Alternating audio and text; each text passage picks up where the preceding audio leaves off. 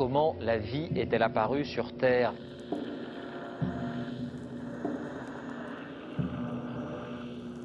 On peut envoyer actuellement des signaux à 100 millions de kilomètres. Les scientifiques repoussent encore les limites du possible.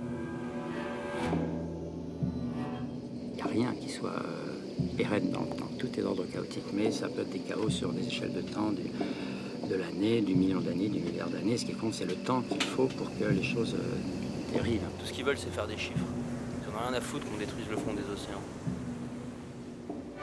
So, I had an idea. Le siècle des ampoules. Bonjour à toutes et à tous et bienvenue dans cette nouvelle édition du siècle des ampoules en compagnie de Vinciane Debaille, chercheuse FNRS et spécialiste en géochimie et notamment des météorites. On va revenir avec elle sur sa dernière mission en Antarctique et de ce que peuvent nous apprendre ces messagères du lointain, les météorites, sur l'histoire et l'évolution de notre système solaire. On écoute tout de suite l'interview.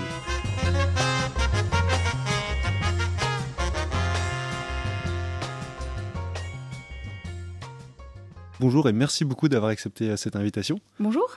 Alors Vinciane Debaille, vous êtes chercheuse FNRS, spécialiste en géochimie, notamment dans l'étude des météorites de différentes origines, provenant d'astéroïdes, mais aussi de la Lune et de Mars. Euh, vous êtes géologue hein, de formation. Peut-être qu'est-ce qui vous a amené hein, dans un premier temps dans ce monde du minéral et à vous spécialiser hein, par la suite euh, sur ces météorites? C'est une histoire euh, qui a toujours un peu fait rire ma famille, mais j'avais 8 ans, puis j'ai vu un, documentaire sur les volcans de Maurice et Katia Kraft.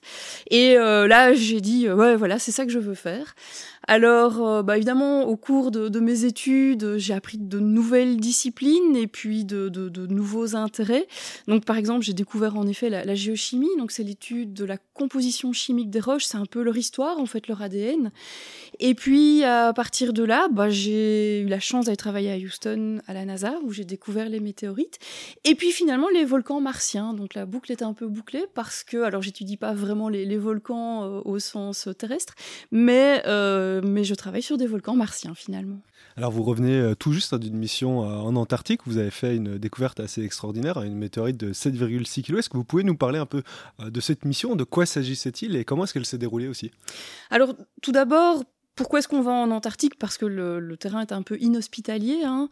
Euh, c'est qu'en fait, les mouvements de la glace vont concentrer les météorites dans, certaines zones clés.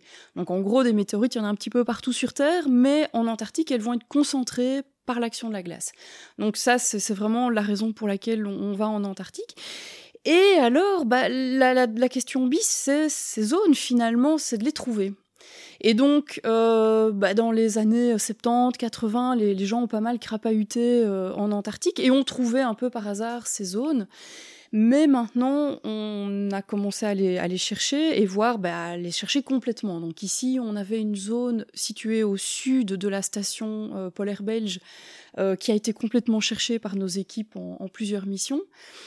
Et donc, bah, la question, c'était est-ce qu'il y a d'autres zones? Et là, justement, ça tombe bien, on avait une étudiante en glaciologie qui a travaillé sur les propriétés de la glace. Donc, qu'est-ce qui fait que, euh, est-ce qu'on peut finalement identifier ces zones? Et donc, elle a, elle a créé une carte où la glace a en tout cas les mêmes propriétés que la glace là où on trouve des météorites. Et donc, on a utilisé cette carte, alors on va l'appeler la, carte au trésor. Et donc, le, but de notre mission, en fait, alors évidemment de, de ramasser les météorites qu'on trouvait, mais c'était aussi de trouver de nouvelles zones d'accumulation de météorites. Et donc, on a cherché trois zones.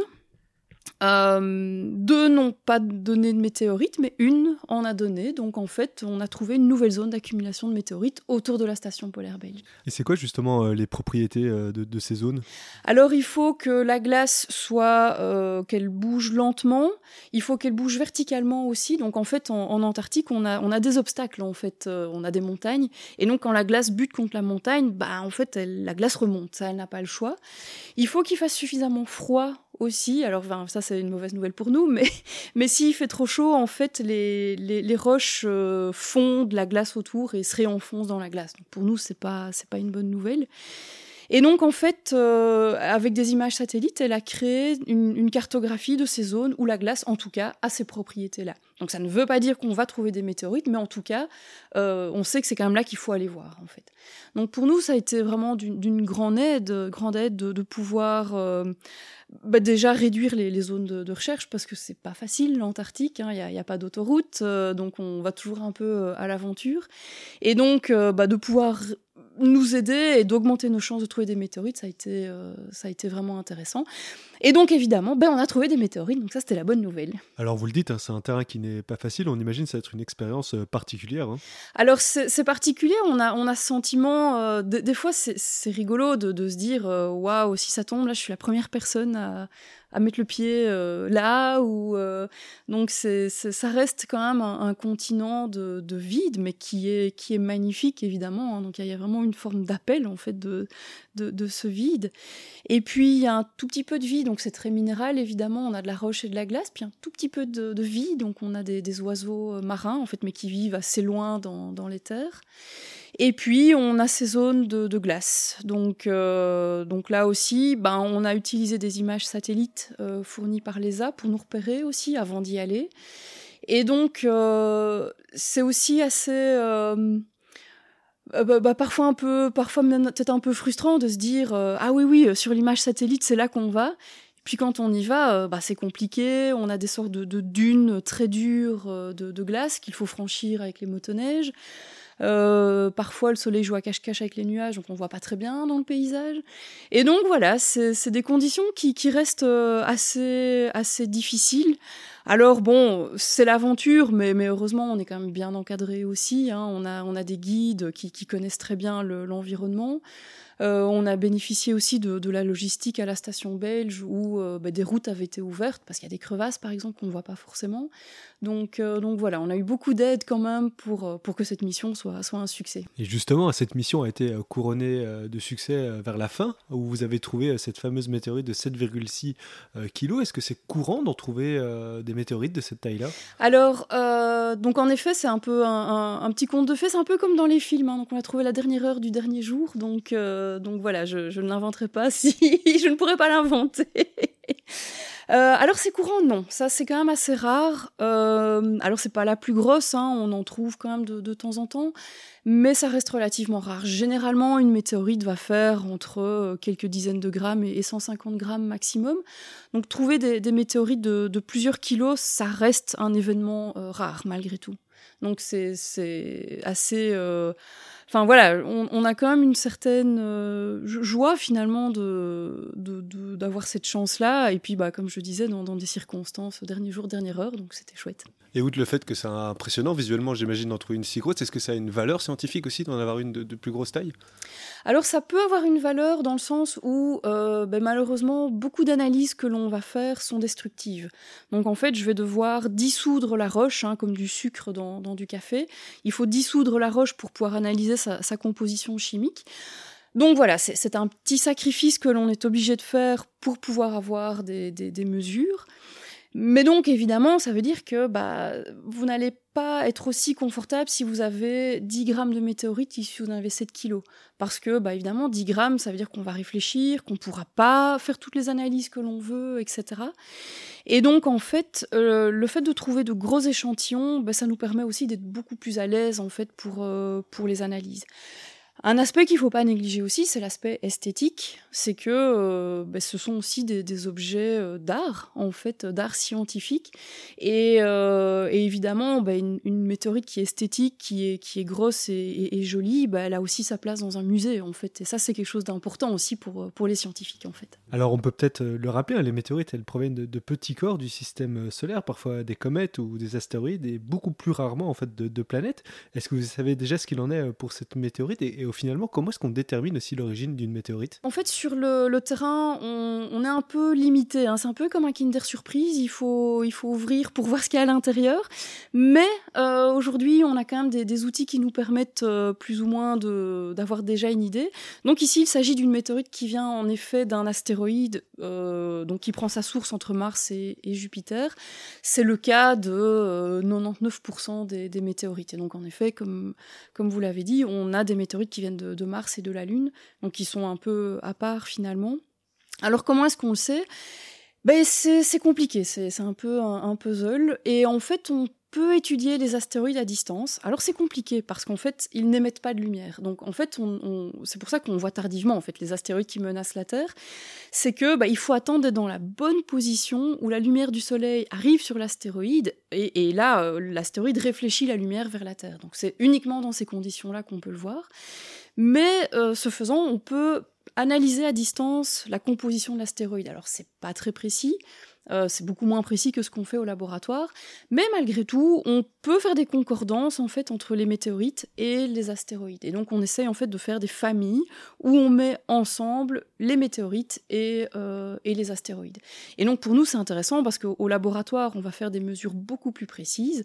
Et donc euh, l'idée c'est en effet d'essayer de comprendre la ceinture d'astéroïdes avec ce qu'on a au laboratoire. Et c'est par le même processus qu'on peut étudier la composition d'une planète lointaine euh, comment, comment, comment est-ce qu'on peut étudier en fait une euh, astéroïde depuis la Terre? Alors en effet, ce sera toujours via la lumière qui est réfléchie. Dans le cas des planètes et voire même des exoplanètes, on peut aussi travailler sur la lumière qui passe à travers l'atmosphère de cette planète. Mais donc en effet, on va avoir des informations très euh, euh, très spartiate, hein, ça va, pas avoir beaucoup d'infos. Donc euh, là aussi, il va falloir faire des, hypothèses, euh, alors certaines plus robustes que d'autres. Donc c'est un vrai puzzle en fait. Il faut vraiment s'imaginer qu'on a un puzzle 1000 pièces et en fait j'en ai une, dizaine de pièces sur ces 1000 et il faut comprendre le dessin du puzzle en fait. Ah, vous l'avez dit, les météorites nous permettent un peu de voyager dans le temps aussi. Comment est-ce qu'on arrive à déterminer leur âge alors ça, c'est quelque chose qu'on fait au laboratoire. Donc en fait, ça, c'est quelque chose que je fais euh, en, routine. C'est qu'on utilise la radioactivité naturelle des roches, en fait. Donc euh, en gros, on a des tas d'éléments qui naturellement se désintègrent en d'autres éléments. Et ils le font avec une vitesse qui est connue. Et donc en fait, au laboratoire, on va mesurer euh, la quantité de l'élément produit, donc issu de la désintégration, et qui va dépendre du temps. Et donc ce sont des mesures qui sont assez précises, qui sont assez compliquées à faire, mais à partir de là, on peut dater les événements, alors volcaniques sur Terre, ou euh, volcaniques dans l'espace, ou la formation du système solaire. Donc grâce à ça, on peut connaître l'âge du système solaire. Et pour un petit rappel, on, on se situe où? Alors aujourd'hui, on est assez précis, hein, c'est une méthode assez précise, donc on est à 4,5685 milliards d'années. Et peut-être est-ce que vous pouvez nous rappeler aussi euh, qu'est-ce qu'on trouve généralement dans, dans, dans ces météorites, de quoi elles sont composées? Donc les météorites, elles vont être composées de minéraux. Donc ça, c'est vraiment comme une roche. Et il n'y a pas de grosse surprise dans le sens où il n'y a pas d'éléments euh, nouveaux, par exemple. Hein, donc le, le, tableau périodique est représenté euh, complètement. Par contre, les proportions de ces éléments vont être légèrement différentes. Donc ça, c'est vraiment ce qui nous permet de faire des, familles de, météorites, c'est que les quantités de chaque élément sont légèrement différentes. C'est le cas sur Terre aussi, c'est le cas sur la Lune. Donc par exemple, les, roches lunaires ramenées par les missions Apollo ont des, compositions chimiques qui leur sont vraiment euh, propres. En fait, donc en mesurant la composition chimique d'une roche, on peut savoir euh, d'où elle vient. On, peut faire des familles de roches ainsi. Alors vous l'avez dit, hein, l'étude des météorites peut nous en apprendre plus hein, sur l'histoire du système euh, solaire. Finalement, qu'est-ce que la composition euh, chimique d'une roche peut nous apprendre sur euh, cette histoire hein, du système solaire? Alors en fait, quand on regarde notre système solaire, on voit qu'il est fortement divisé. Donc on a les planètes qu'on va appeler terrestres à l'intérieur du système solaire, donc Mercure, Vénus, la Terre et Mars. Puis on a la ceinture d'astéroïdes et puis on a les géantes gazeuses, Jupiter, Saturne, Uranus et Neptune. Et en fait, on se rend compte que notre système solaire est un peu différent de, de, des systèmes solaires qu'on étudie actuellement. Donc en fait, on, voit qu'on est dans un dans une particularité. Alors on, est content hein, parce qu'on c'est grâce à ça qu'on est là aussi.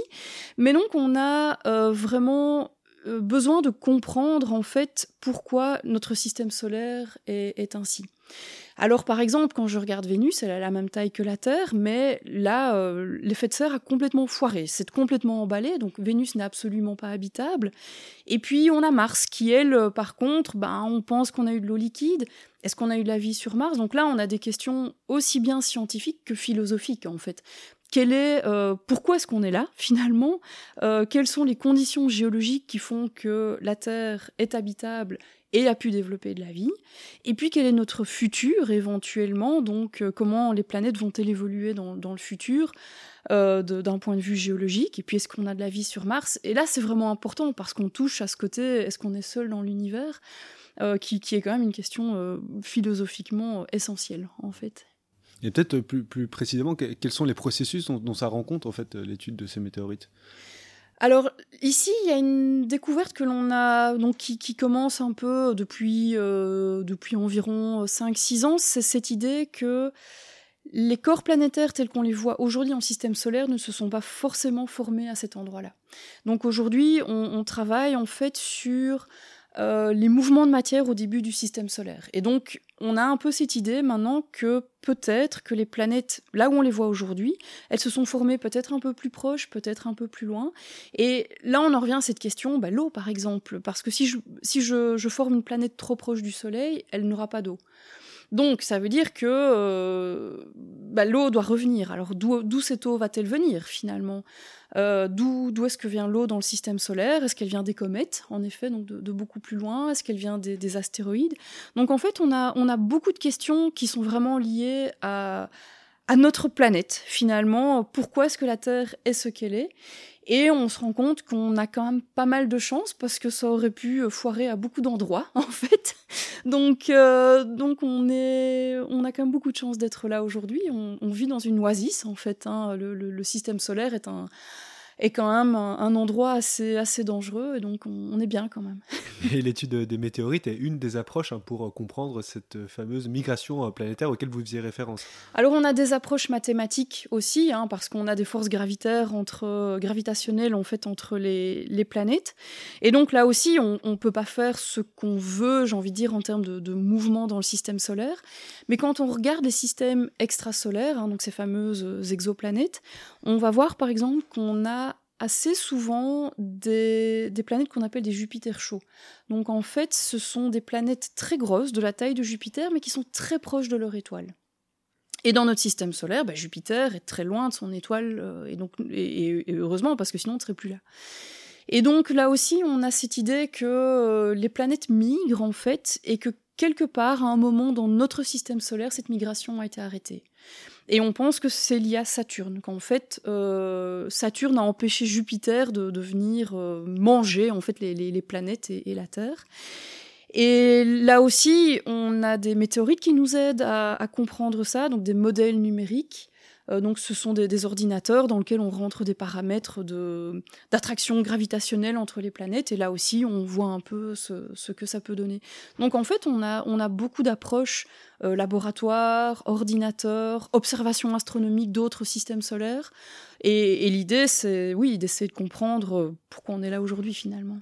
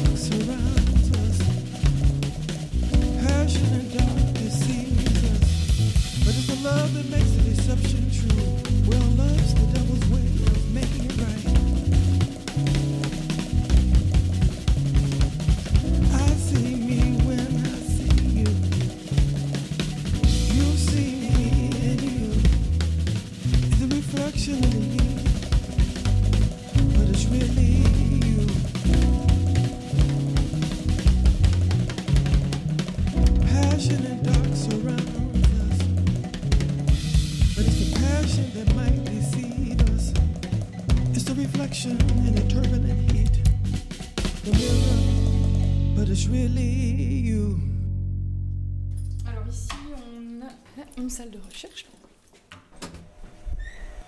Donc ici, on a... Vinciane Debaille, chercheuse à FNRS, spécialiste en géochimie et notamment de l'étude des météorites. Un instrument qui nous permet justement de mesurer ces éléments qui sont issus de la euh, désintégration radioactive. Donc, ce sont des mesures qui sont extrêmement précises, très compliquées, et qui nécessitent des, gros instruments euh, comme celui-ci qu'on peut voir dans, la pièce, euh, qui est gros comme une, une, petite voiture, on dirait. donc en fait, l'échantillon, donc la roche, va être complètement dissoute au laboratoire. On va purifier l'élément qui nous intéresse et donc en fait de, tout le tableau périodique, on n'aura plus qu'un seul élément en solution. Donc là, en fait, dans un pot, ça va ressembler à une toute petite crotte de mouche qu'il faut bien repérer. Et ça, on va la déposer ici sur un petit filament, donc comme une ampoule. Et ça, on la met dans le vide et on va chauffer le filament comme une ampoule et l'élément va être euh, va être émis en fait dans l'instrument.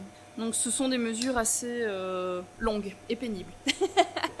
Et qu'est-ce que vous avez pu étudier récemment ici? Alors justement, en 2012, en Antarctique, on a trouvé une nouvelle météorite martienne. Et donc on, on l'a étudiée dans notre laboratoire euh, à l'aide de, de ces instruments. Et elle est vraiment intéressante parce qu'elle est légèrement différente de toutes les autres que l'on avait collectées jusqu'à maintenant. Donc en fait, euh, donc c'est un petit peu frustrant, mais beaucoup de météorites martiennes ont exactement la même composition chimique, et donc celle-ci justement euh, est un peu différente. Donc voilà, on est en, en cours de rédaction d'un article scientifique pour, euh, pour la présenter au monde entier. Alors on imagine les météorites martiennes, elles ont leur propre signature. Comment est-ce qu'on les différencie des autres?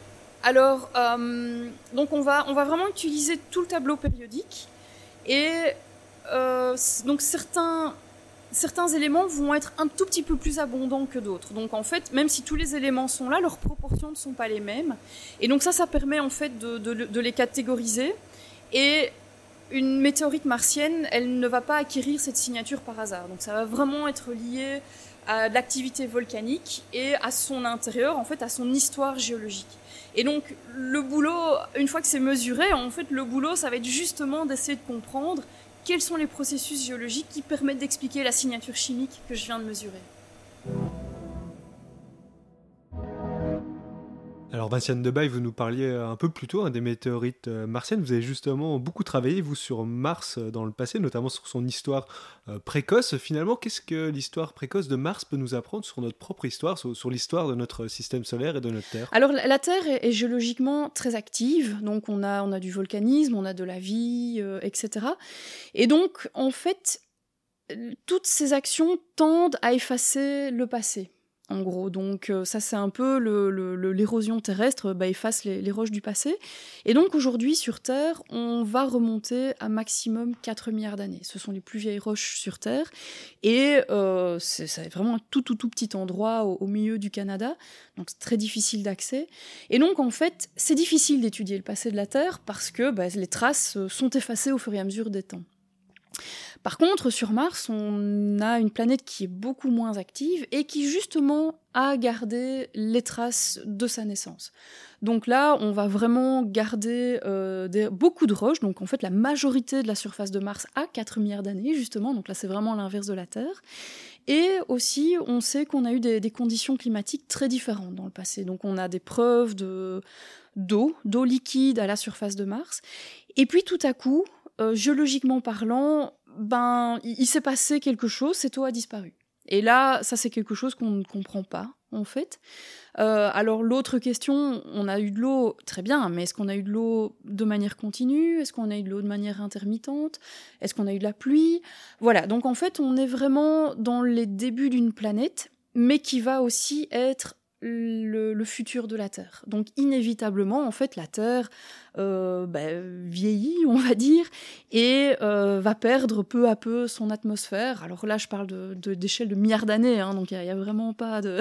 on a vraiment le temps de voir venir, mais c'est inexorable. Une planète perd en fait euh, son atmosphère au cours des temps géologiques. Et donc finalement, Mars est à la fois le passé de la Terre parce qu'on a ses roches anciennes, mais également le futur parce que là, on a une planète qui a évolué plus rapidement aussi en perdant son atmosphère. Alors vous faites également euh, partie euh, des cinq scientifiques européens qui ont été sélectionnés dans le cadre du projet Mars 2020, alors un projet qui vise à récolter euh, des échantillons du sol martien et qui devrait revenir d'ailleurs d'ici à 2030 sur Terre. Est-ce que vous pouvez nous parler de, ce projet et où est-ce qu'il en est actuellement? Alors le, projet Mars 2020, en fait, il s'inscrit dans, un projet beaucoup plus large qui est le Mars Sample Return.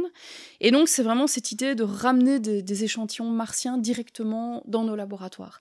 Donc aujourd'hui, on a des, des météorites martiennes qui euh, nous permettent d'étudier déjà la planète Mars, mais on ne sait pas d'où elles viennent à la surface de Mars. Donc là, on a, on a un gros souci. Et surtout, ces météorites n'échantillonnent pas la période de Mars qui a connu euh, de l'eau. Donc bah, malheureusement, quand de l'eau passe dans une roche, en fait, ça va la rendre très fragile, très friable, et donc généralement, ce ne sont pas des roches qui vont survivre en fait à leur éjection de Mars. Et donc, euh, donc ici, l'intérêt, ce sera vraiment d'avoir accès à ces roches fragiles, mais qui ont connu de l'eau. Et alors, évidemment, le, Saint Graal, ce sera éventuellement de trouver des traces de vie anciennes. Donc la, mission Mars 2020 n'a pas pour vocation de chercher de la vie actuelle, mais vraiment de la vie ancienne. Donc on parle de 3,9, euh, 4 milliards d'années. Donc on, est, on a le temps euh, en effet. Euh, et donc ici, ça va être vraiment cette idée de dans un laboratoire de pouvoir appliquer les techniques les plus modernes, les plus poussées pour chercher de la vie ancienne. Donc la première phase, c'est le robot euh, Persévérance, hein, donc qui euh, roule aujourd'hui sur Mars et qui fore les échantillons. D'ici une dizaine d'années, la deuxième phase, ce sera une plateforme qui va arriver sur Mars, qui ira chercher en fait ces échantillons et qui redécollera de Mars. Troisième phase, ce sera un satellite qui va venir capturer ces échantillons qui décollent de Mars et qui va venir les rapporter sur Terre. La quatrième phase, ce sera de, les ouvrir dans un laboratoire euh, spécialisé. Donc là, on a un double problème, c'est que ben, comme on, va éventuellement chercher de la vie bah, il ne faudrait pas que quelqu'un qui éternue à côté euh, mette une bactérie sur, euh, sur une roche, sinon on va dire ah, on a trouvé de la vie sur Mars, mais en fait non, c'est juste le gars qui a éternué à côté. Donc on doit protéger ces échantillons de la Terre, mais on doit aussi protéger la Terre de ces échantillons. Donc même si on n'a pas vocation à trouver de la vie euh, actuelle sur Mars, donc il y en a peut-être, hein, ça on ne sait pas du tout, mais c'est pas le but de cette mission. Mais donc au cas où il y en aurait, on protège également la terre de ces échantillons. Donc il nous faut un laboratoire très spécialisé où les échantillons sont protégés de la terre et la terre protégée de ces échantillons. Alors en juin euh, dernier, une équipe américaine qui travaille notamment euh, sur euh, Chassigny. Alors Chassigny, c'est un bout de manteau martien qui aurait été éjecté lors d'un choc avant de tomber en France en 1815. Ils ont fait une découverte qui vient de chambouler notre image de la formation de la planète Mars. Est-ce que vous pouvez nous en parler? Donc en fait, on, a donc des, météorites martiennes qui sont éjectées de, la planète Mars et aujourd'hui, c'est les seuls échantillons que l'on ait de Mars. Donc, euh, dans, cette étude, les, chercheurs ont mesuré des gaz très particuliers. Donc, quand on regarde le tableau périodique, tout à droite, il y a des gaz dont on parle jamais. Hein. Il y a l'hélium, euh, l'argon, euh, le krypton, le xénon. Et donc, en fait, ce sont des gaz qu'on va appeler nobles parce qu'ils ne se lient à rien en fait. Donc, ce sont des gaz qui sont non réactifs et qui sont là depuis le début du système solaire. Donc, en fait, euh, depuis le début du système solaire, les planètes partent avec un budget de, ces éléments, et puis euh, ce budget euh, va, évoluer au, cours des temps géologiques. Et donc, grâce à cette étude, ils se sont posé la question de du mélange dans l'intérieur martien. Donc en fait, Mars aujourd'hui est géologiquement active, comme la Terre, alors un petit peu moins, on est bien d'accord. Euh, mais en fait, on se rend compte que le manteau martien va rester beaucoup plus euh, préservé de son budget initial, en fait, comparé à la Terre. La Terre est très active, donc en fait, la Terre a déjà perdu beaucoup de, ses éléments. Mais la planète Mars, elle, justement, en étant beaucoup moins active, va garder ses budgets initiaux, et ça, ça nous permet en fait de remonter à la formation des planètes, aux naissances des planètes, en fait. Alors Vincent Debay, nous arrivons malheureusement au terme de cette émission. Encore euh, merci beaucoup de nous avoir accueillis ici à l'Université libre de Bruxelles. Merci beaucoup. Vous pourrez retrouver ce podcast sur radio.be, sur radio.fr. Encore merci.